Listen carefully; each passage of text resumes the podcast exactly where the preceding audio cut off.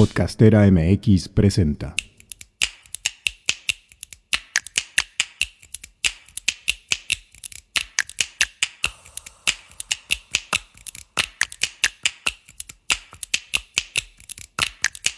Me llamo Angélica Íñiguez.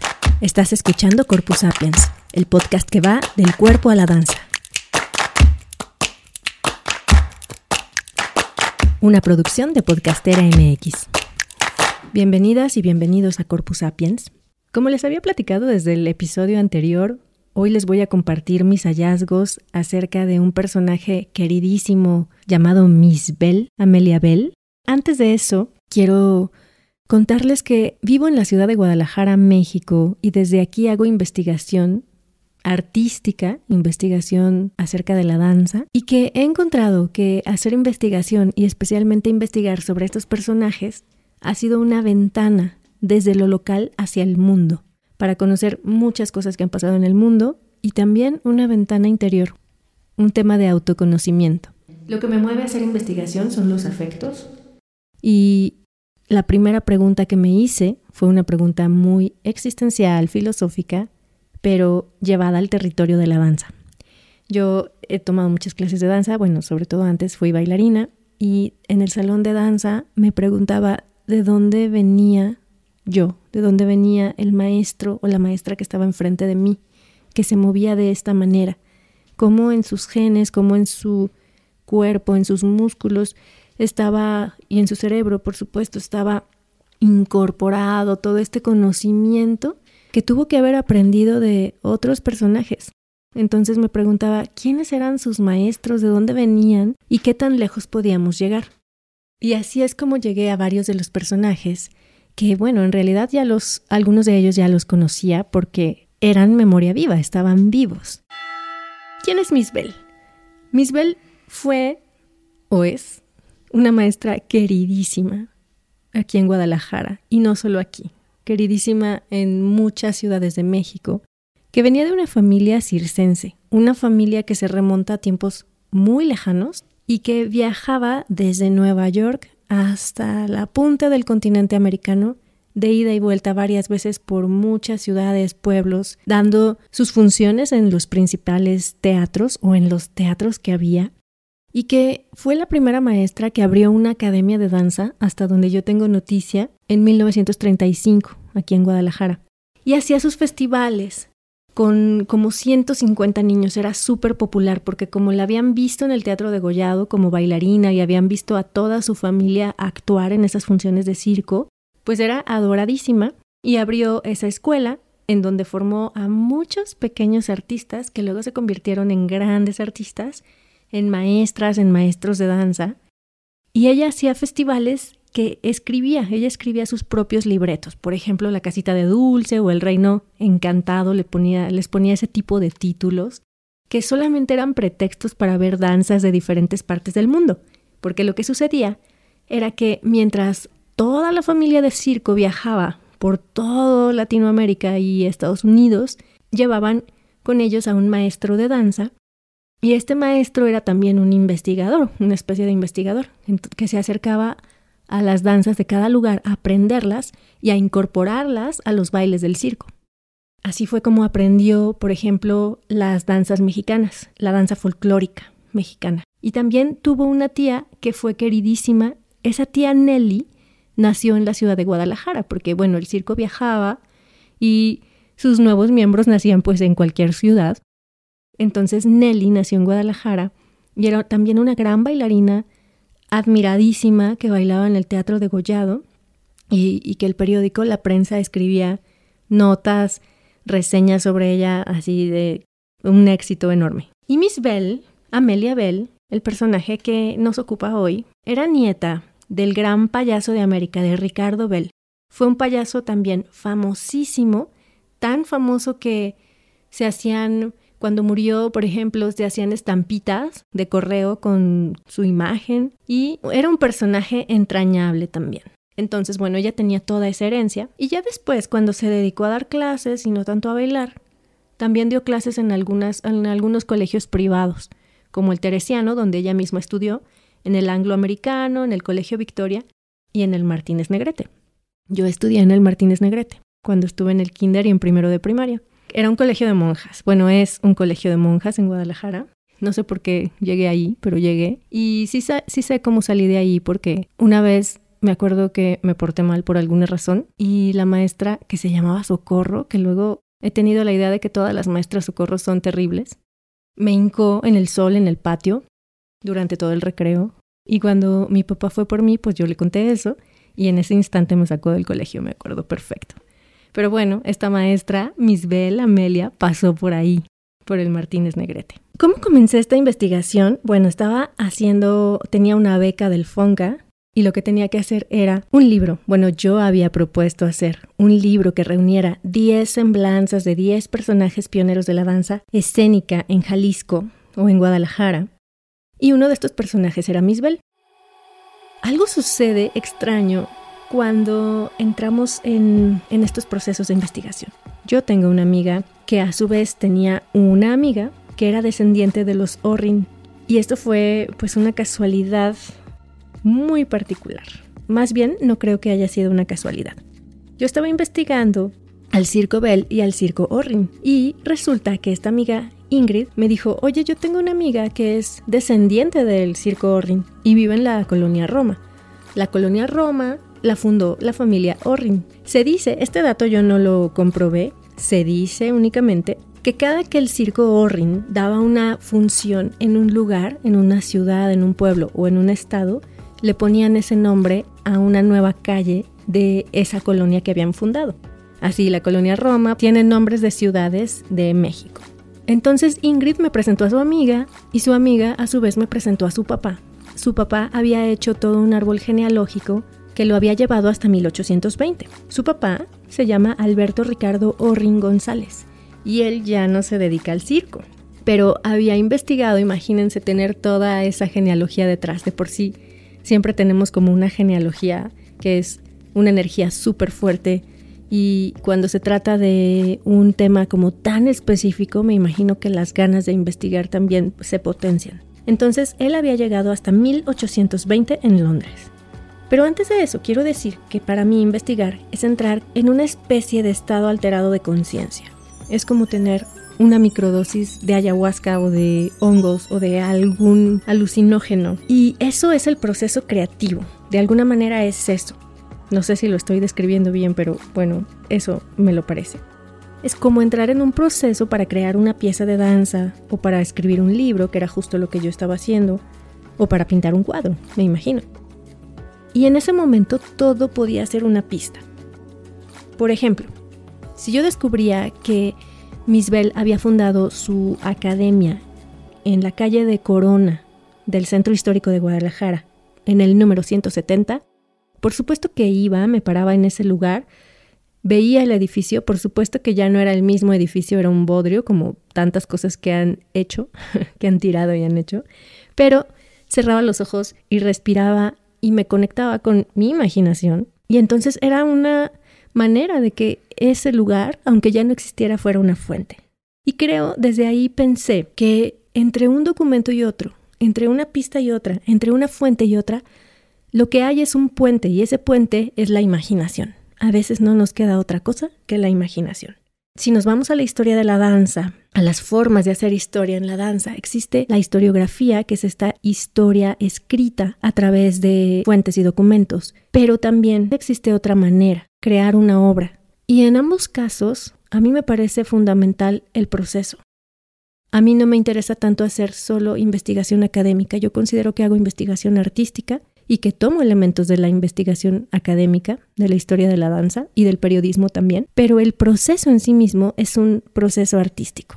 Volviendo a la historia de Misbel, que de algún modo es la historia de Guadalajara, pero también de otras ciudades del occidente y del norte de México, también de algunas ciudades del sur de Estados Unidos y de muchas ciudades de Latinoamérica, Alberto Ricardo me contó que en Londres en 1820 existieron Sarah Orrin y James Orrin, que eran pareja y se dedicaban al circo. Me imagino que sus antepasados se dedicaban al circo también, pero él en ese momento llegó hasta ahí. Y que en 1845 sus tatarabuelos, Sila y George Orrin, llegaron a Nueva York.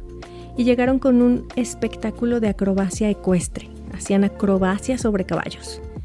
Ellos tuvieron tres hijos que siguieron la tradición y viajaron por Estados Unidos, América Latina y bueno, en México conocieron al payaso y músico Ricardo Bell, a este gran payaso de América que les contaba. Ricardo Bell venía con el circo Chinelli, venía de Europa junto con sus dos hermanos.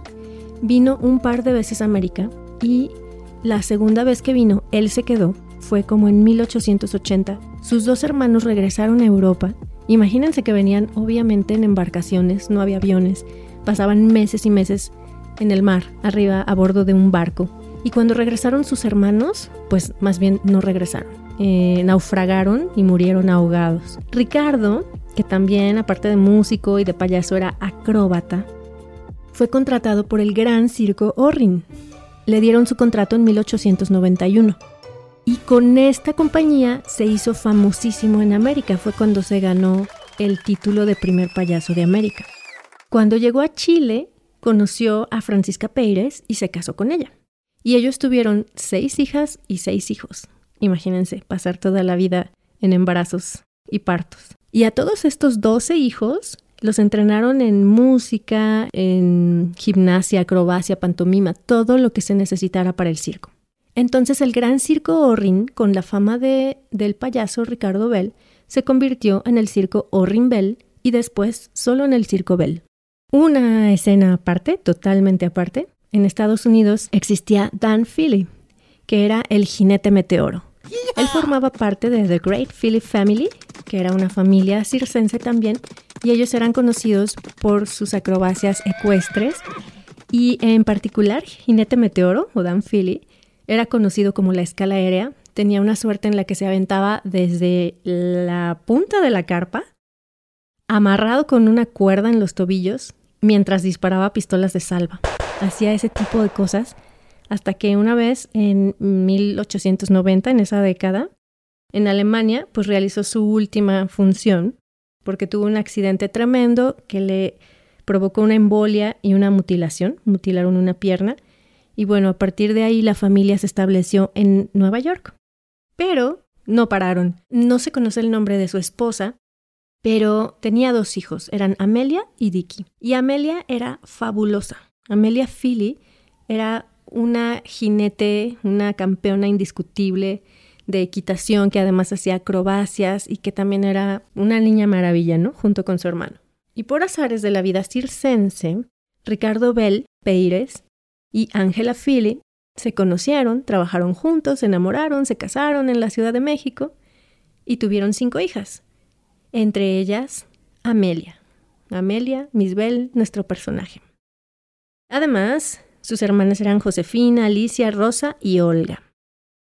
Cuando estalló la Revolución Mexicana en 1910, la familia Bell salió de México y se instaló en Nueva York y Amelia comenzó ahí sus estudios de danza con el maestro Camash. Y Francisca Peires, con todo y sus doce hijos, asumió la dirección de la compañía, que continuó trabajando durante muchos años.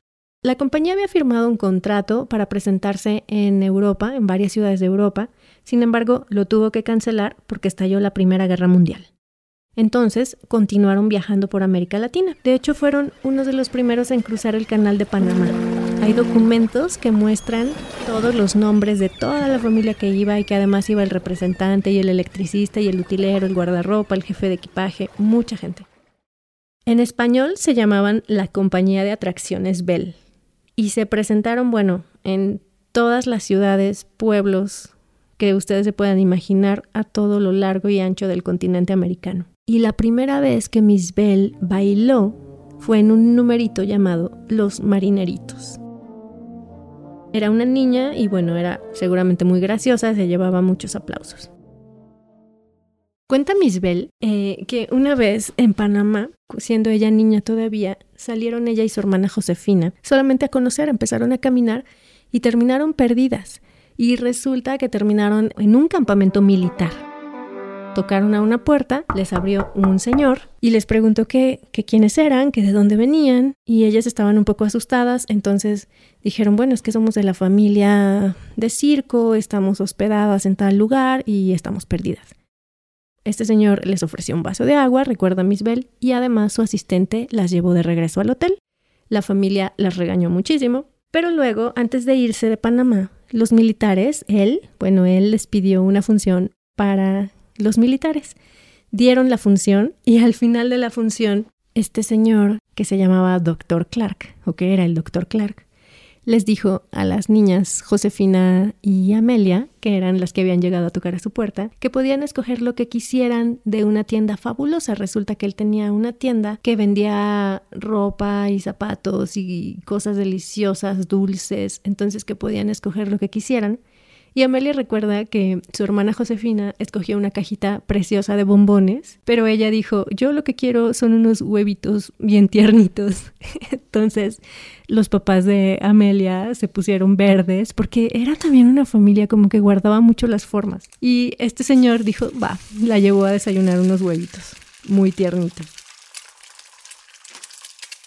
Siguieron viajando y en 1919 Ana Pavlova, que tenía el don de la ubicuidad, era esta bailarina de los ballets rusos, que fue una inspiradora del ballet por todo el mundo, se presentó en uno de los teatros de Cuba. Se presentó con La muerte del cisne. Si quieren ver la muerte del cisne, la voy a dejar en Instagram y en Facebook para que puedan conocerla y justo con ella, con Ana Pavlova. Lo pueden checar en Corpus Sapiens. Cuando Amelia la vio, supo de verdad desde su corazón que quería ser bailarina. Mientras el cisne o Ana Pavlova iba muriendo, cuenta Amelia Bell que ella se iba como derritiendo en el asiento y cuando murió, Amelia se cayó al piso y generó un estruendo terrible y sus papás, bueno, otra vez muy apenados con todo el público, ¿no? Pero ahí ella tuvo ese momento de darse cuenta que sí quería ser bailarina, que sí quería ser artista.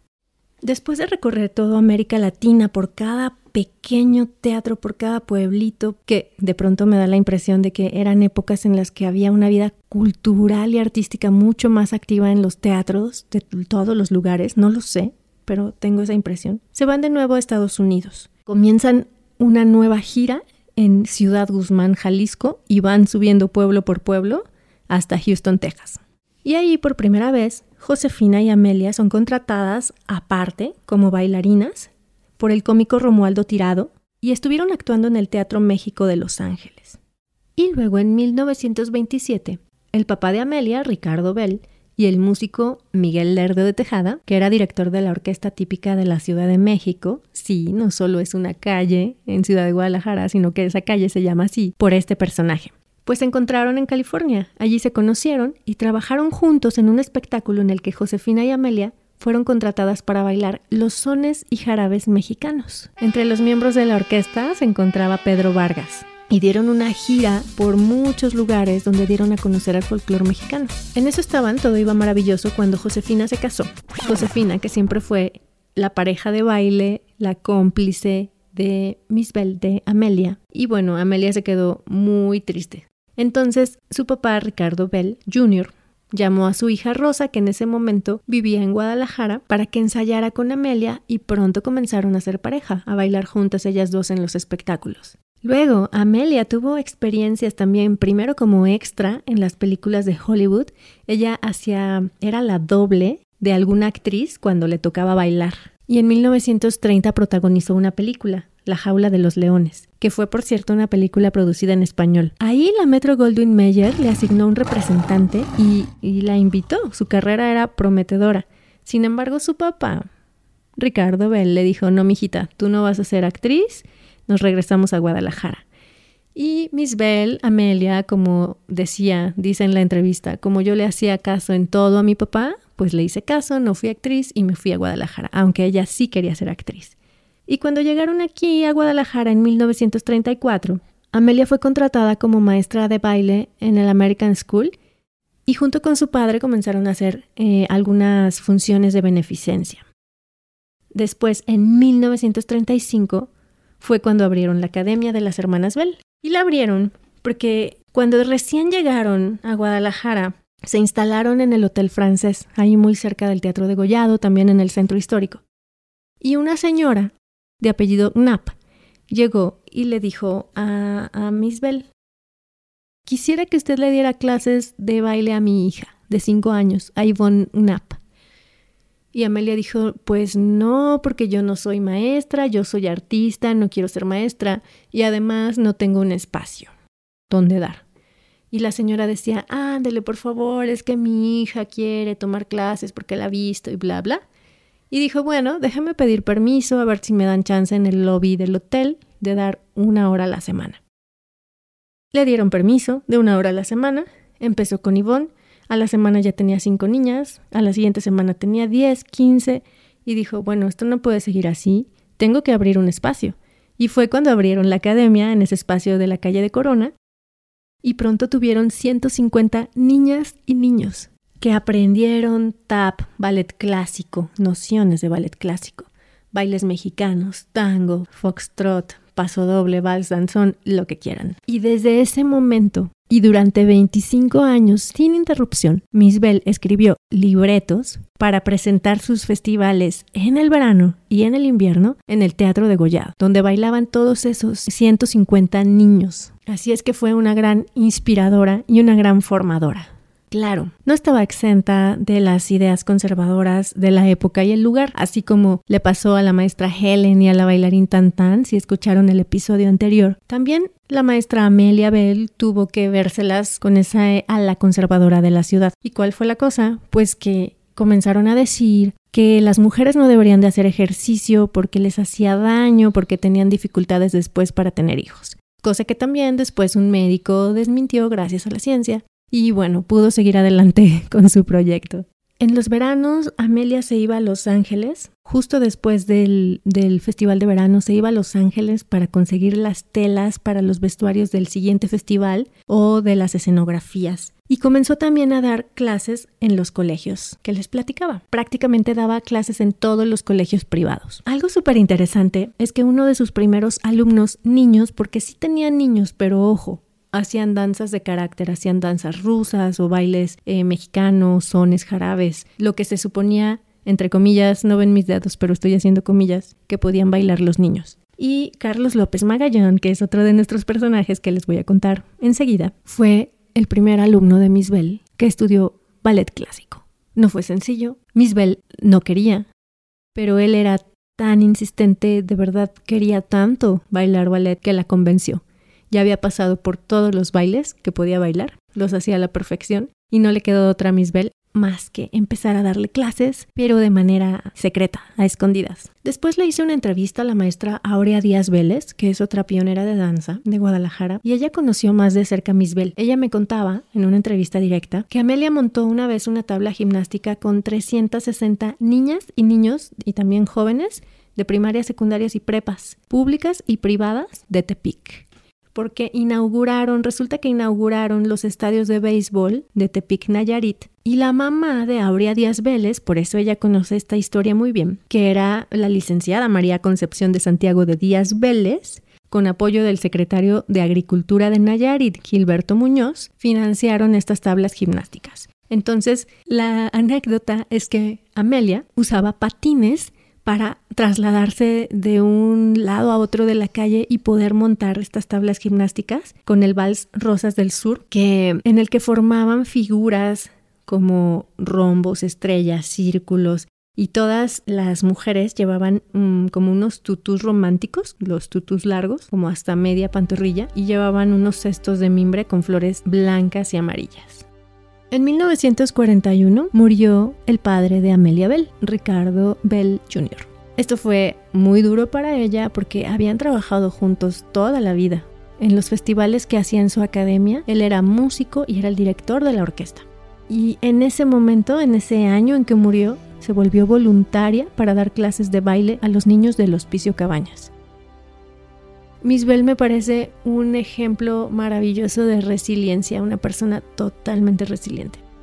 Dejó de dar clases en 1960 porque tuvo un problema con una rodilla, pero en cuanto estuvo bien, abrió un grupo de baile para adultos mayores del DIF, muchos años, y trabajaban muy duro. Incluso a los 86 años a Miss Bell le diagnosticaron cáncer, le dieron 40 radiaciones y no le dijeron a ella los médicos, pero le dijeron a su familia que solo le quedaban como 4 o 5 años de vida. Entonces toda la familia estaba como preocupada, expectante y Amelia decidió contradecir a los médicos y contradecir el pronóstico. Me tocó conocerla como en el 2003 me encantaba platicar con ella, me encantaba que me contara cómo era correcto el giro sobre la punta, cómo habían sido sus viajes. Nunca le hice, bueno, sí le hice una entrevista formal, pero para el periódico, para el periódico donde trabajaba, que era el informador. No para el libro todavía, porque todavía el libro no nacía ni como idea. Pero me encantaba estar con ella. Y en los homenajes que le hicieron, porque recibió muchísimos homenajes en vida, eh, bailaba. A mí me tocó verla bailar. Seguramente tenía más de 80 años y bailaba tap. Era una bailarina maravillosa y mucha gente lo puede corroborar. Como Felipe Segura que dice que la vio bailar a los 68 años con un pantalón negro, saco negro y un sombrerito. Sí, el mismo atuendo me tocó a mí y fabulosa bailarina. Crearon también la presea Amelia Bell, los amigos de la danza AC, que eran 25 grupos de danza, y a la primera persona que se la dieron fue a Carlos López Magallón, su primer alumno de ballet. Y después, en 2003, 10 academias de danza se pusieron a escribir un libreto como homenaje que se llamaba Remembranzas. Y justo lo que hacían era, eh, pues, recordar los, los libretos que había escrito Miss Bell porque era una, una bailarina que hacía el personaje de Anita, la bailarina era Paola Hernández, era una niña que le preguntaba a su abuela, que es Débora Velázquez, otro de nuestros personajes, que ya les platicaré, la corazona, ella era la abuelita, le preguntaba si había conocido los cuentos de Misbel. Y entonces la abuela, por suerte que sí los había conocido, le abría un álbum de fotografías y bueno, ese era el libreto, muy sencillo. La abuela sale, anaujea el álbum, se queda dormida, aparece una damadrina, interpretada por Clementina Ciordia, y la guía por el mundo de las danzas de Amelia. Después le hicieron su homenaje por sus 100 años de vida en 2007 y en una entrevista con Felipe Segura, Miss Bell dice, Al haber podido mirar hacia atrás y hurgar en el baúl de mis recuerdos, no me queda otra cosa que decir sino gracias. Gracias por tantas experiencias vividas, por tantos caminos recorridos, por tantas personas conocidas y sobre todo por tanto cariño recibido. Han sido muchos años de triunfos, de logros, de alegrías. Si pudiera volver a nacer, no cambiaría ni un instante de mi vida.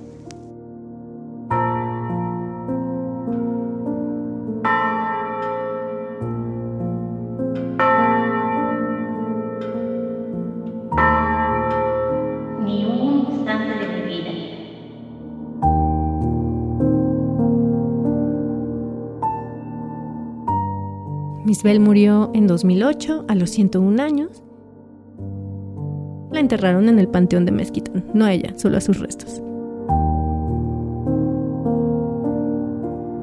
Y las historias y los nombres comienzan a disiparse, pasa el tiempo y se van disipando, pero forman parte de quienes estamos dentro del campo de la danza. Por eso es importante tener presentes a los personajes y tener esta memoria viva. El diplomado Corpus Sapiens justo se está abocando en eso, en investigar personajes que han sido pioneros y fundamentales para la danza, conformar esas ventanas que nos permiten asomarnos al exterior, pero también al interior, que nos permiten darnos cuenta de cuáles son nuestros afectos y de cómo me vinculo yo con este personaje, con Miss Bell y con muchos otros en el camino. La historia de Amelia Bell, la historia de Helen Huth, y muchas otras están en el libro Pioneros de la Danza Escénica en Guadalajara, un legado nacional. Y este libro está a la venta en corpusapiens.com. Les dejo también el correo electrónico, pueden mandarme un mensaje y pueden seguir este podcast en Spotify. Si no le han puesto seguir, pónganle seguir. Y pueden escucharlo también en otras plataformas como iVoox, Pocket Casts, Breaker, Radio Public y Google Podcast. Los documentos que utilicé, algunos de los documentos, bueno, ya saben, fueron entrevistas, también fue un documental realizado por mi maestro de artes audiovisuales que quiero muchísimo, Boris Goldenblank, en 2003. Notas periodísticas, muchísimas notas de prensa, un libro en particular que se titula Ella y que escribió Guadalupe Galvez Mejorada, una de las alumnas de Misbel. Ella tuvo acceso a muchos de los documentos de Misbel.